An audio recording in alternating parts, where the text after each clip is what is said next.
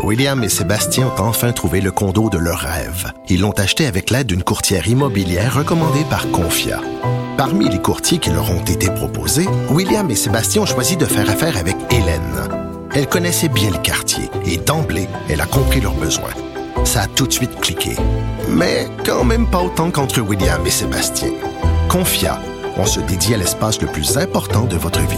Confia fait partie d'Espace Proprio, une initiative de Desjardins. Nous voilà déjà à 51 jours des élections américaines le 3 novembre prochain. On s'attendait à ce que les semaines soient intenses, mais euh, chaque semaine devient de plus en plus folle, on dirait. Et encore une fois, dans les derniers jours, c'est un certain Donald Trump qui a clairement dominé les manchettes aux États-Unis, encore une fois. Que Dieu bénisse l'Amérique. Avec Vincent Dessureau. Oui, parce que Joe Biden, a évidemment, fait sa campagne, a continué euh, son bout de chemin, mais c'est clairement Donald Trump qui a retenu l'attention en essayant de se dépêtrer un peu dans plusieurs scandales. Euh, quoi qu'hier, c'était la trêve du 11 septembre, évidemment, moment de commémoration, de cérémonie euh, pour ce 19e triste anniversaire. D'ailleurs, voici un extrait de ce que Donald Trump avait à dire hier pour revenir sur ces tristes événements. When terrorists raced to destroy the seat of our democracy, the 40 of Flight 93 did the most American of things. They took a vote and then they acted. Together they charged the cockpit. They confronted the pure evil. And in their last act on this earth, they saved our capital. Alors oui, un discours, euh, bon, il est revenu sur certains événements. L'extrait que vous avez entendu revenait sur euh, euh, le vol 93, disant que les passagers avaient fait ce qu'il y avait de plus américain, c'est-à-dire prendre un vote et agir dans ce cas-là pour confronter ce qu'il a qualifié de, pur evil et ben, de sauver la, la, capitale, donc à Washington, où se dirigeait l'avion. Alors, et, bon, dans toutes ces cérémonies, une photo, entre autres, qui a retenu l'attention, celle de Joe Biden, qui a croisé un certain vice-président Mike Pence, les deux qui se sont donné un petit coup de coude à leur événement, ben, coup de coude pas d'en face, là, mais un coup de coude pour remplacer la poignée de main. Euh, donc une photo euh, assez forte montrant quand même les deux euh, clans rivaux qui se sont rapprochés un peu hier pour ces cérémonies.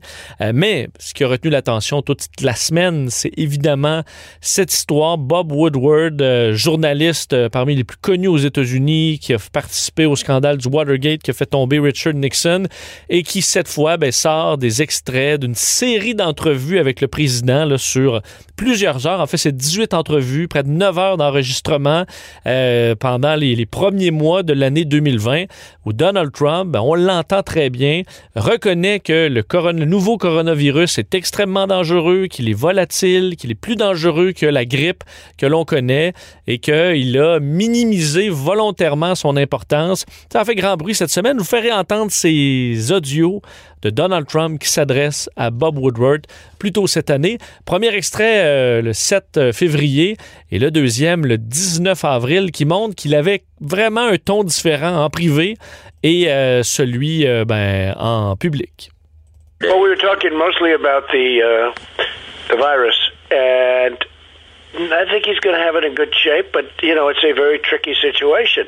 It's uh, indeed it goes it, it goes through air, Bob. That's always tougher than the touch. You know, the touch you don't have to touch things, right? But the air, you just breathe the air. And that's how it's uh, passed, and so that's a very tricky one. That's a very delicate one. Uh, it's also more deadly than your, you know, your even your strenuous flus. Alors, plus mortel que même le pire, euh, la pire euh, grippe ou euh, le, pire, épisode d'influenza, alors que c'est pas du tout ce qu'il disait, évidemment, sur les réseaux sociaux. Même plusieurs semaines après cette discussion-là, sur les réseaux sociaux, disait que c'était comme une grippe. Et ben, sur le fait de minimiser l'impact de cette pandémie, ben, revoici ce qu'il avait à dire là-dessus. Now it's turning out it's not just old people, Bob. Just today and yesterday, some uh, startling facts came out. It's not just old, older yeah, exactly. young people to plenty of young people. You went through a pivot on this to, oh my God, the gravity is uh, almost inexplicable and unexplainable. Well, I think, Bob, really, to be honest with you, sure, I want you to. I be. wanted to. Uh, I wanted to always play it down. I still like playing it down. Yes, sir. Because I don't want to create a panic. Alors, minimiser les, euh, les détails euh, de la pandémie dans le but d'éviter une panique. Euh, est-ce que c'était la chose à faire? Ben ça, ça a été le débat de la semaine. Est-ce que Donald Trump a causé des décès? On comprend qu'un président ne doit pas semer la panique, mais est-ce que de ne pas avoir le véritable portrait d'une pandémie, ça empêche certaines personnes qui ont une grande confiance au président de faire les gestes barrières, se laver les mains, faire attention, la distance, dans la mesure où ton président dit ben, c'est comme une grippe, alors pourquoi en faire davantage qu'une grippe? C'était du moins l'avis de Joe Biden, euh, qui accusait le président d'avoir menti aux Américains, causant de nombreuses pertes de vie. He knew how deadly it was. It was much more deadly than the flu. He knew and purposely played it down. Worse, he lied to the American people. He knowingly and willingly lied about the threat it posed to the country for months.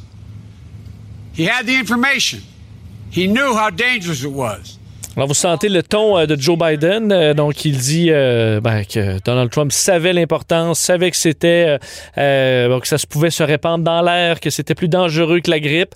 Est-ce que finalement une histoire va coller à Donald Trump? Ben évidemment, lui s'est défendu en disant que ben, un président ne devait pas semer la panique. Est-ce que ça va suffire cette raison-là de pouvoir à Fox News, bon, que les animateurs de soir à Fox News défendaient encore très clairement Donald Trump? Que ça ébranle certaines personnes? Parce qu'on là, on touche à la santé publique, à des gens qui ont perdu des proches. Peut-être que grand-papa euh, qui est décédé, euh, il ne serait pas décédé s'il avait fait plus attention, sachant que la pandémie était dangereuse. Alors, on verra l'effet de tout ça dans les prochains jours. On en parlera avec Luc La Liberté, euh, notre analyste. Et manquez pas dans le segment élection 101 de cette émission. Des fois, c'est un peu plus technique. On essaie de parler, par exemple, de, du vote par la poste ou des primaires. Et des fois, on se gâte. Et c'est ce que je fais cette semaine en de l'histoire de Air Force One, un des systèmes, un des symboles les plus forts euh, des États-Unis à travers le monde. Ça vient d'où? Pourquoi on appelle ça Air Force One aujourd'hui? Et qu'est-ce qui se cache derrière cet appareil mythique? Euh, manquez pas ça dans l'épisode de cette semaine.